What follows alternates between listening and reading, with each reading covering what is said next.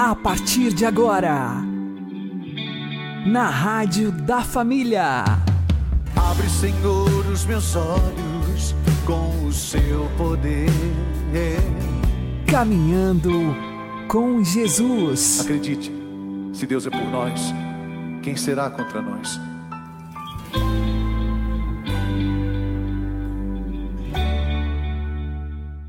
Olá, meu querido irmão, minha querida irmã, ouvintes da Rádio Regional Esperança, eu sou João Cláudio e este é o programa Caminhando com Jesus. Oremos. Inspirai, ó Senhor, as nossas ações e ajudai-nos a realizá-las para que em vós comece, para vós termine tudo aquilo que fizermos. Por Cristo, Senhor nosso. Amém. Santíssima Virgem Maria, Mãe de Deus, rogai por nós. Castíssimo São José, patrono da Igreja, rogai por nós. Com sua ascensão aos céus, Jesus inaugura uma nova forma de estar presente no meio de nós. No entanto, para que essa presença se concretize, é necessário o envio do Espírito Santo. Temos uma prova disso naquelas palavras que o Senhor dirige aos apóstolos durante a última ceia. Convém a vós que eu vá, porque se eu não for, o Paráclito não virá a vós, mas se eu for, vô-lo enviarei. O Novo Testamento abunda em passagens onde o Espírito de Cristo manifesta-se claramente. Além de santificar o Batista antes de nascer, de fecundar com sua sombra a Santíssima Virgem Maria, de encher Isabel de alegria e repousar no justo Simeão, o Espírito Santo aparece de modo solene durante o batismo de Jesus, pairando sobre ele, recém-saído das águas, como sinal de uma nova criação. Em Cristo, pelo poder do Espírito, o Pai recria todas as coisas, fazendo-nos homens novos adotados como filhos naquele que é Filho de Deus por natureza. Ao proclamar em alta voz que sobre Jesus está todo o seu bem-querer, isto é, o seu amor, o Pai revela que em Cristo habita a plenitude do Espírito Santo, o qual não é senão caridade incriada, amor perfeitíssimo e subsistente. Ora, se queremos receber o amor de Deus, temos de estar unidos a Cristo, ou seja, àquele em quem repousa toda a complacência do Pai. Mas para que a nossa união a Cristo seja perfeita, precisamos fazer parte de seu corpo místico, que é a Igreja, e ter em nós a mesma alma que dá vida e unidade a este corpo, o Espírito Santo. Por isso, Jesus sobe aos céus para enviar-nos o seu Espírito e desta maneira tornar-nos um só corpo consigo, animados pelo mesmo princípio vital, já que, como diz Santo Agostinho, o que a alma é para o corpo humano, isto é o Espírito Santo com respeito ao corpo de Cristo, quer dizer, a Igreja. Toda essa obra de incorporação dos fiéis a Cristo tem início, pois, no dia de Pentecostes, quando o Espírito Santo, derramado abundantemente sobre a cabeça que é Cristo, desce dos céus para ungir os novos membros da família de Deus, à semelhança de um óleo suave derramado sobre a fronte e que desce para a barba, a barba de Araão para correr em seguida até a orla de seu manto. É por isso que podemos dizer que Pentecoste marca a inauguração da Igreja, verdadeira continuação do mistério da encarnação. Com o derramamento do Espírito Paráclito, à cabeça se unem novos membros, até o dia em que, pela graça divina, se tenham finalmente incorporado a Ele todos os eleitos segundo a providência de Deus.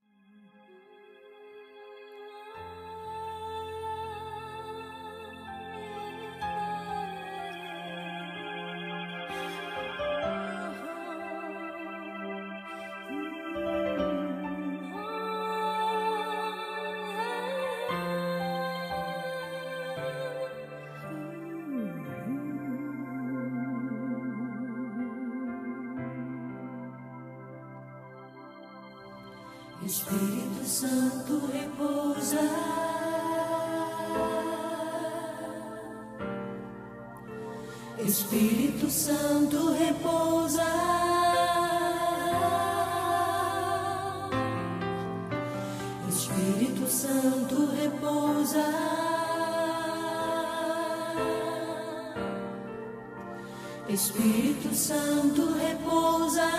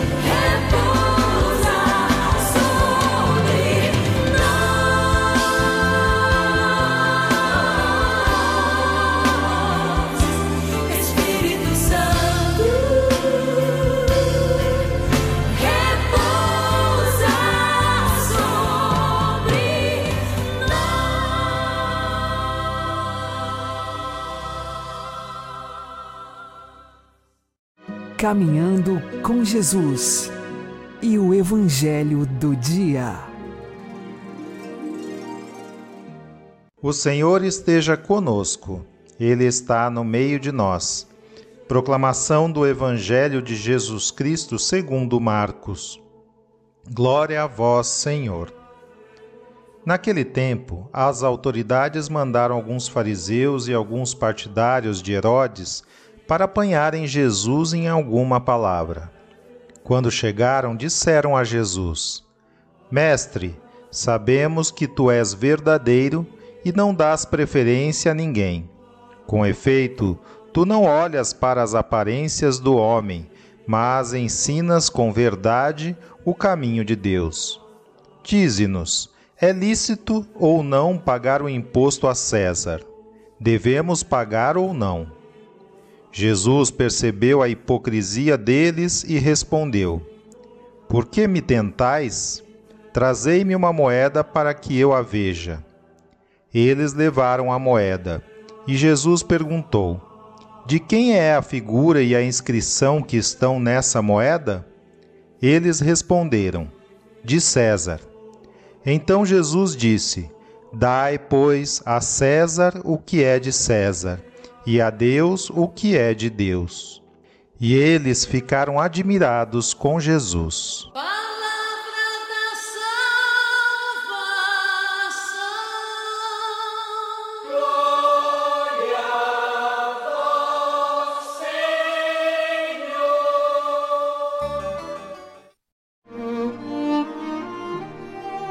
Agora, a homilia diária com o Padre Paulo Ricardo.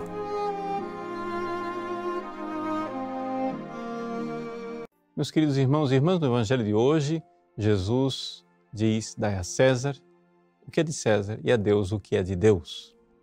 Vamos um pouco olhar para o contexto histórico deste Evangelho para entendermos o que Jesus está realmente dizendo. Nos ajuda muito para entender este Evangelho irmos lá na frente, quando Jesus foi acusado diante de Pilatos. Ou seja, nós sabemos que Jesus foi condenado à morte pelos sumos sacerdotes. Por quê? Porque ele, sendo um homem, se fazia Deus. Esta é a acusação dos sumos sacerdotes, ou seja, eles não creem que Jesus é Deus que se fez homem. Portanto, Jesus é um blasfemo, Jesus é alguém que quis tomar o lugar de Deus. Só que os sumos sacerdotes que condenaram Jesus à morte no seu tribunal não podiam apresentar esta mesma queixa no tribunal de Pilatos. Por quê? Porque, claro, se eles dissessem este homem diz que ele é Deus, Pilatos daria uma gargalhada e disse: Olha, Deus temos muitos, porque Pilatos era parte de um império politeísta se ele arranjar alguém que o siga como Deus, seja feliz. Pronto, acabou. Então, os sumos sacerdotes precisavam forjar uma acusação política, mundana contra Jesus. E a acusação era que Jesus estava revoltando o povo contra o imperador César, porque porque estava impedindo o povo de pagar os impostos. É exatamente esta armadilha do Evangelho de hoje. Eles perguntam se é justo pagar impostos porque porque querem que Jesus dê uma resposta política. E Jesus escapa da armadilha escapa da armadilha não somente ficando em silêncio ou desconversando, mas escapa da armadilha com aquela sabedoria que ele é, a sabedoria encarnada, onde não somente ele escapa, mas ele acende uma luz. Não, não somente uma luz. Ele coloca um farol que irá iluminar os séculos. E o farol é o seguinte: Vejam, César ou qualquer governo humano vai cuidar das coisas temporais, mas existe algo que César não tem poder. E é sobre a realidade que está acima de César, que é Deus. Ou seja, da verdade, sabedoria, a graça, a salvação eterna e assim por diante. Jesus, ao distinguir esses dois campos, trouxe abaixo o Império Romano. Não, padre, como assim? Ele foi condenado à morte. Sim, mas acontece que esta verdade ensinada fez com que os seus apóstolos depois pudessem dizer, por exemplo, Convém antes obedecer a Deus do que aos homens. E então, a partir disso, os cristãos foram sempre bons, excelentes cidadãos, até que o Estado não lhes pedisse coisas impossíveis.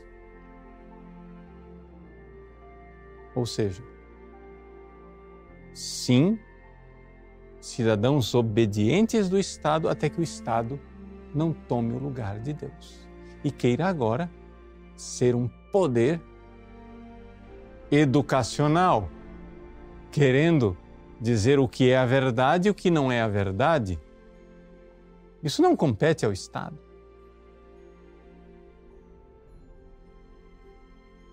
Compete sim à Igreja ensinar a verdade. Compete sim a Deus dar a nós, a cada um, a luz da verdade, seja a luz natural da razão, seja a luz sobrenatural da graça, mas é Deus quem vai nos dar a verdade. O Estado, bom, cuide ele da segurança pública, dos esgotos ou das necessidades eh, de comuns, mas não é o Estado que nos ensina a verdade que liberta.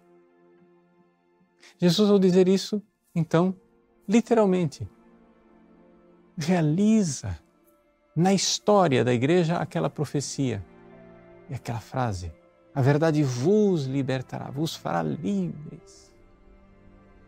Jesus criou homens e mulheres livres ao longo dos séculos, bons cidadãos, obedientes cidadãos, até que não surja uma besta, ou seja, um Estado que queira tomar o lugar de Deus.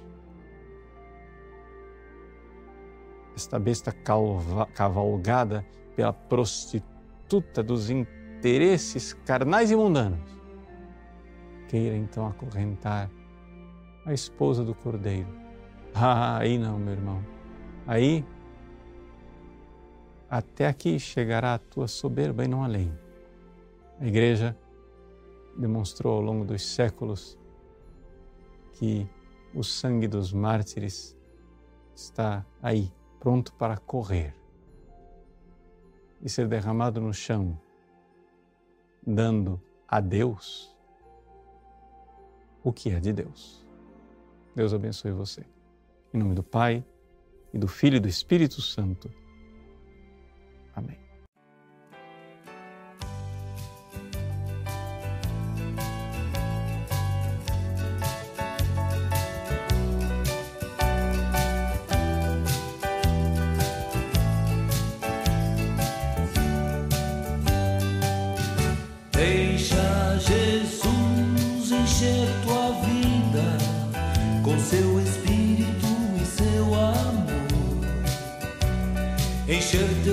Coração de gozo e louvor. Deixa Jesus cuidar das coisas que te fazem feliz e andarás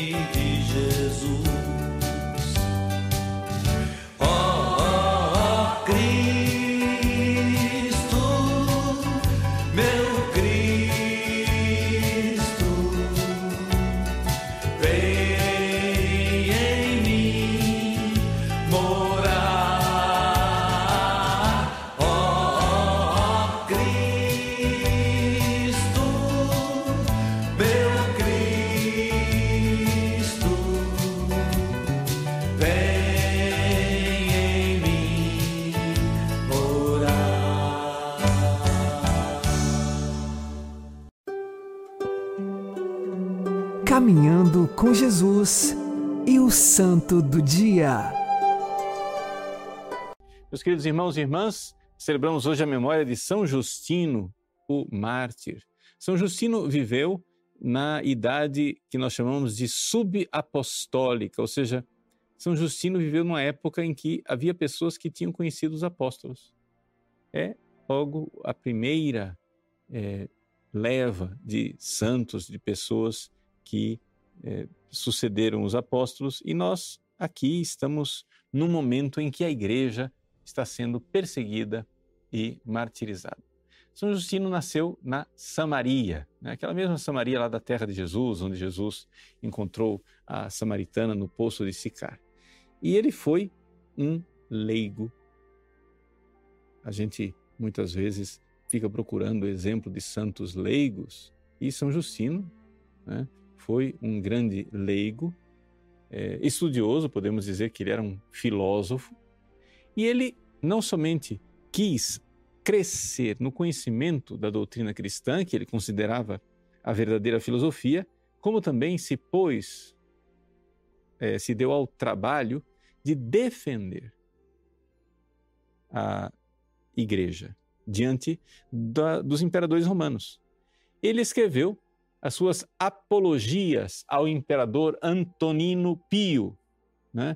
E nessas apologias, ele é, descreve bastante detalhes daquilo que é a vida dos cristãos. É interessantíssimo nós olharmos para as apologias de São Justino e compreendermos que a igreja ela nasceu católica. Uma das coisas mais maravilhosas que nós temos nesse leigo é o fato de que ele, ao descrever para um pagão, um imperador, Antonino Pio, como é que funciona o catolicismo, a gente vê claramente que aquela igreja ali que ele está descrevendo, aquilo não é protestante de jeito nenhum.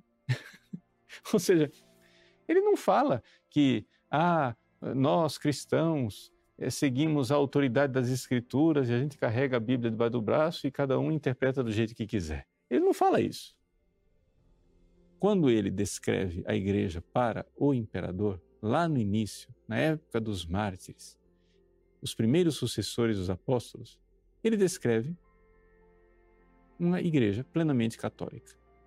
Ele descreve, por exemplo, os ritos sacramentais que nós católicos vivemos até hoje.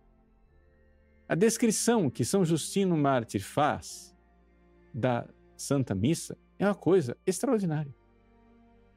Ele diz claramente que os cristãos se reúnem no dia do sol, né?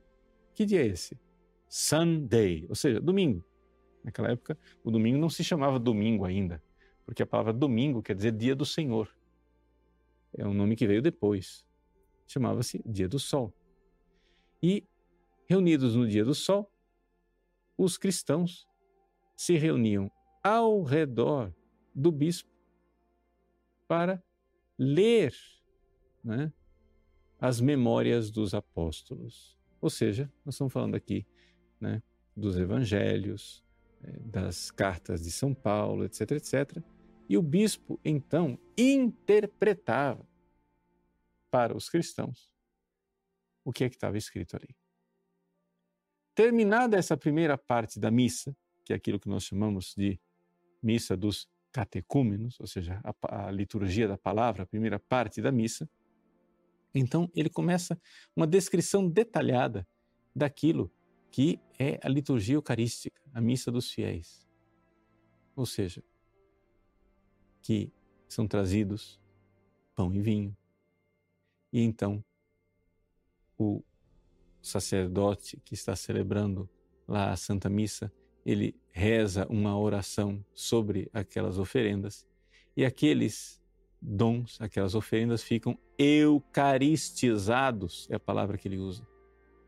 Né? Então todos comungam e depois essa comunhão é levada para os ausentes e para os enfermos. E assim tantas outras séries de detalhes que são colocados ali. Eu digo isso né, é, para que você entenda né, que nós estamos aqui diante de um apologista, ou seja, um defensor da fé, que depois morreu como mártir. Ele não somente defendeu a fé com esses escritos, com essas apologias, mas ele defendeu a fé com a sua própria vida e derramando o seu sangue. Um exemplo extraordinário de leigo para todos nós, que nos inspira nestes tempos em que é, precisamos de centenas, que digo eu, milhares e milhares de justinos. Nós precisamos de leigos e leigas que realmente estudem a doutrina cristã e que, convencidos da doutrina, não somente vejam com a inteligência a verdade da nossa fé, mas experimentem a verdade da nossa fé através de uma santidade profunda. Sim, porque quando nós nos debruçamos sobre as verdades da fé católica e nós começamos a buscar o conhecimento profundo, nós terminamos tendo um conhecimento experimental. Deus se compadece de nós e nos dá a experiência daquelas verdades que a gente está estudando. E é através dessa realidade, dessa experiência que toca o fundo da nossa alma, que nós nos tornamos capazes de derramar o nosso sangue por amor a Cristo. Nós estamos vivendo uma época em que a igreja é, está vivendo uma grande apostasia. Ou seja, a tragédia que nós vivemos é que os cristãos os católicos não estão prontos para o martírio. E já que não estão prontos do martírio, diante do primeiro aperto que o mundo dá, o negócio já espana e o pessoal larga a fé e apostata. Então, antigamente, para que os cristãos católicos apostatassem, abandonassem a fé, traíssem a Jesus, precisava de ameaças físicas, precisava colocá-los na cadeia, torturá-los, etc. Hoje não precisa de muita coisa, não.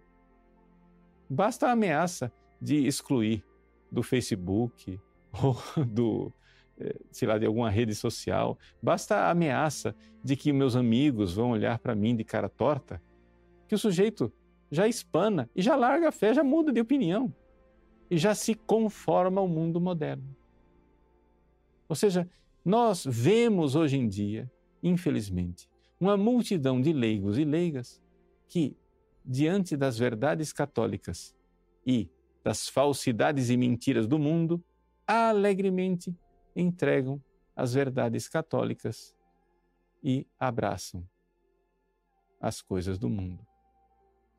Ideologias como ideologia de gênero, relativismo religioso, indiferentismo, relativismo da verdade, é, uma moral sexual laxa, etc. Tudo isso é o caminho que as pessoas estão abraçando e apostatando. Então nós estamos vivendo a grande apostasia. Essa grande apostasia ela acontece desde o mais pequeno fiel até pessoas ilustres e importantes do clero. Tudo isso está acontecendo diante dos nossos olhos, por quê? Porque nós não temos gente do calibre de São Justino. Ou seja, pessoas que verdadeiramente se puseram a estudar, como Justino, que era um grande estudioso, um filósofo de verdade, e que verdadeiramente não somente quis conhecer as coisas, mas saboreá-las por dentro e fazer esse conhecimento experimental da verdade, que tornou ele capaz de derramar o seu sangue para testemunhar a verdade da fé. Então, que São Justino, de lá do céu, interceda por nós e nos dê a graça, né? a graça de verdadeiramente experimentarmos as verdades que ele defendeu. Defendeu com seus escritos e defendeu com seu sangue. Para que também nós sejamos dignos, verdadeiramente dignos das promessas de Cristo. Que Deus abençoe você. Em nome do Pai, do Filho e do Espírito Santo.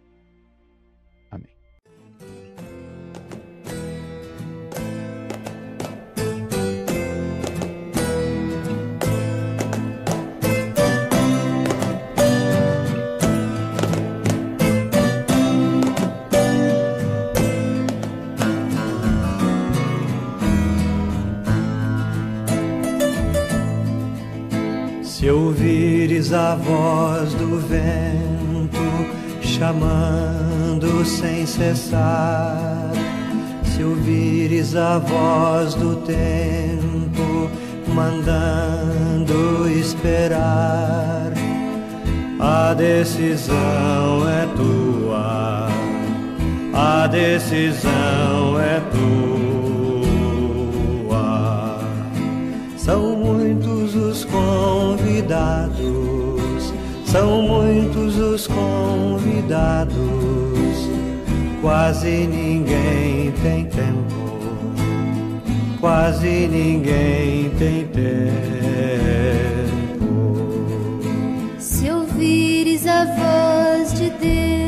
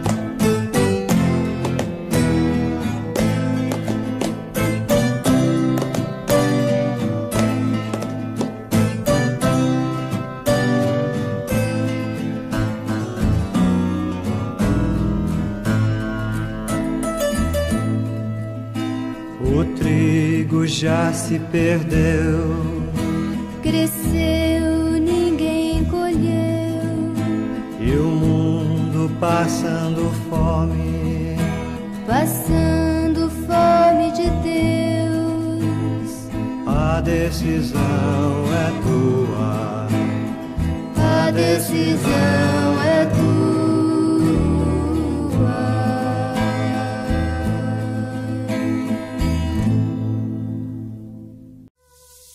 Agora você ouve o Catecismo da Igreja Católica. Deus é eterna bem-aventurança, vida imortal, luz sem ocaso. Deus é amor, Pai, Filho e Espírito Santo. Livremente Deus quer comunicar a glória da sua vida bem-aventurada. Tal é o mistério da sua vontade que ele concebeu antes da criação do mundo em seu Filho muito amado, uma vez que nos destinou de antemão a que nos tornássemos seus filhos adotivos por Jesus Cristo. Quer dizer, a sermos conformes à imagem do seu Filho, graças ao Espírito que faz de nós filhos adotivos.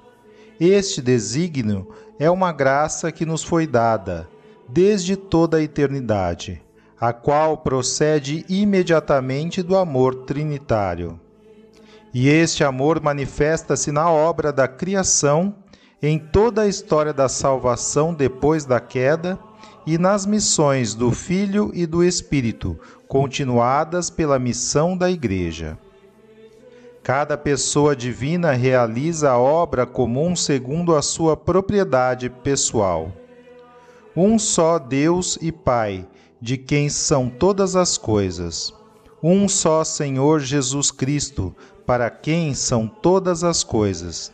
E um só Espírito Santo, em quem são todas as coisas. A vida cristã é comunhão com cada uma das pessoas divinas, sem de modo algum as separar. Todo aquele que dá glória ao Pai, fala pelo Filho no Espírito Santo. Todo aquele que segue Cristo, fala porque o Pai o atrai e o Espírito o move. Nós somos chamados a ser habitados pela Santíssima Trindade. Quem me tem amor, diz o Senhor, porá em prática as minhas palavras. Meu Pai amá-lo-á, nós viremos a ele e faremos nele a nossa morada.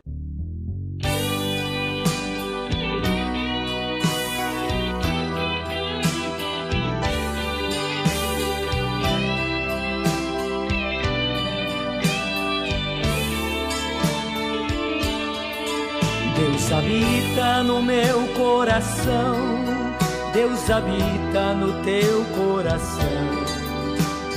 Que bom saber que Deus habita.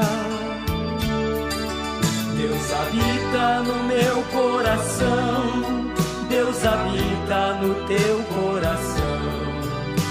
Que bom saber Deus habita,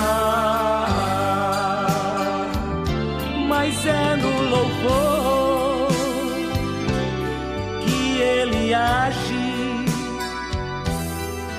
transformando nosso coração. Mas é no louvor que a Sua presença amor, amor.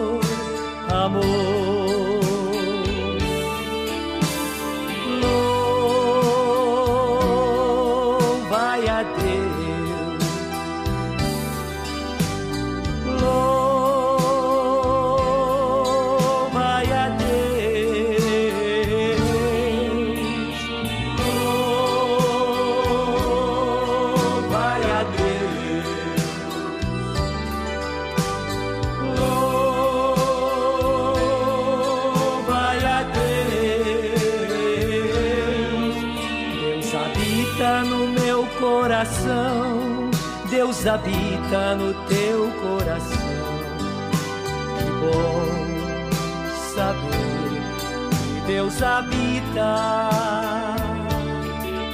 Deus habita no meu coração. Deus habita no teu coração.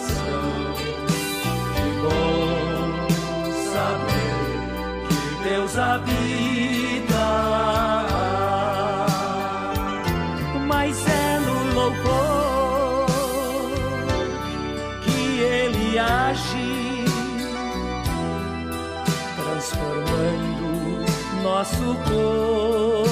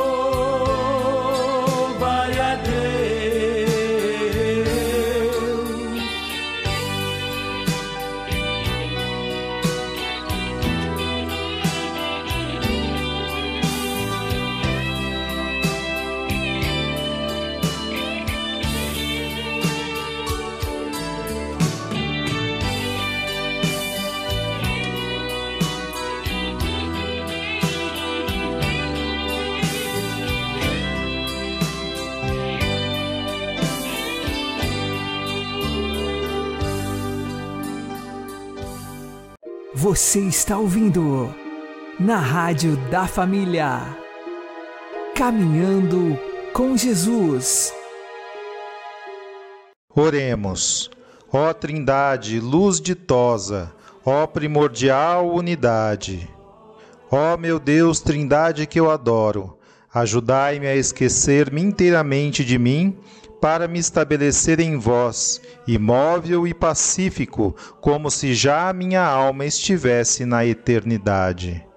Que nada possa perturbar a minha paz, nem fazer-me sair de vós, ó meu imutável, mas que cada minuto me leve mais longe na profundeza do vosso mistério. Pacificai a minha alma, fazei dela o vosso céu, vossa morada querida e o lugar do vosso repouso.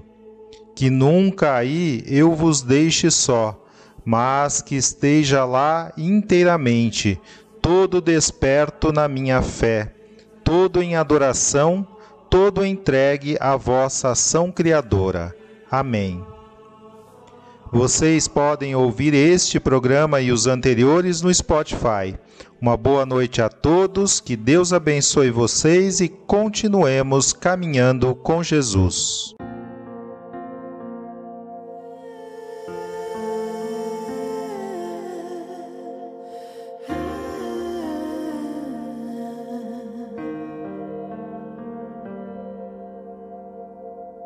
Decido hoje retirar do meu coração lembranças que só atrapalham minha visão.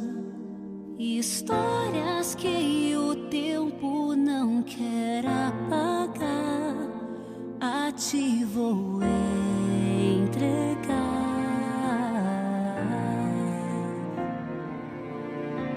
Sabes muito bem quanto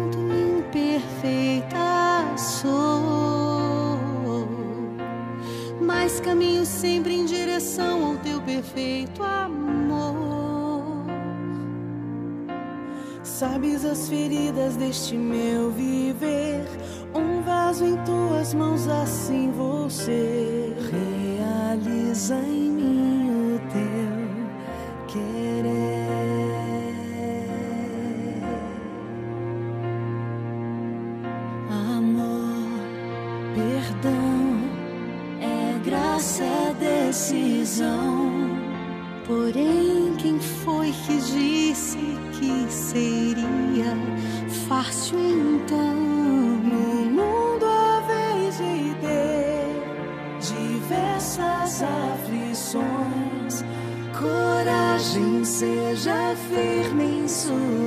decisões. Sabes muito bem o quanto imperfeita sou. Sabe, Mas caminho sempre em direção ao teu perfeito amor. Sabes as feridas deste meu viver. Um vaso em tuas mãos, assim vou ser. Realiza em mim teu querer. Sabes as feridas deste meu viver. Um vaso em tuas mãos, assim vou ser. Realiza em mim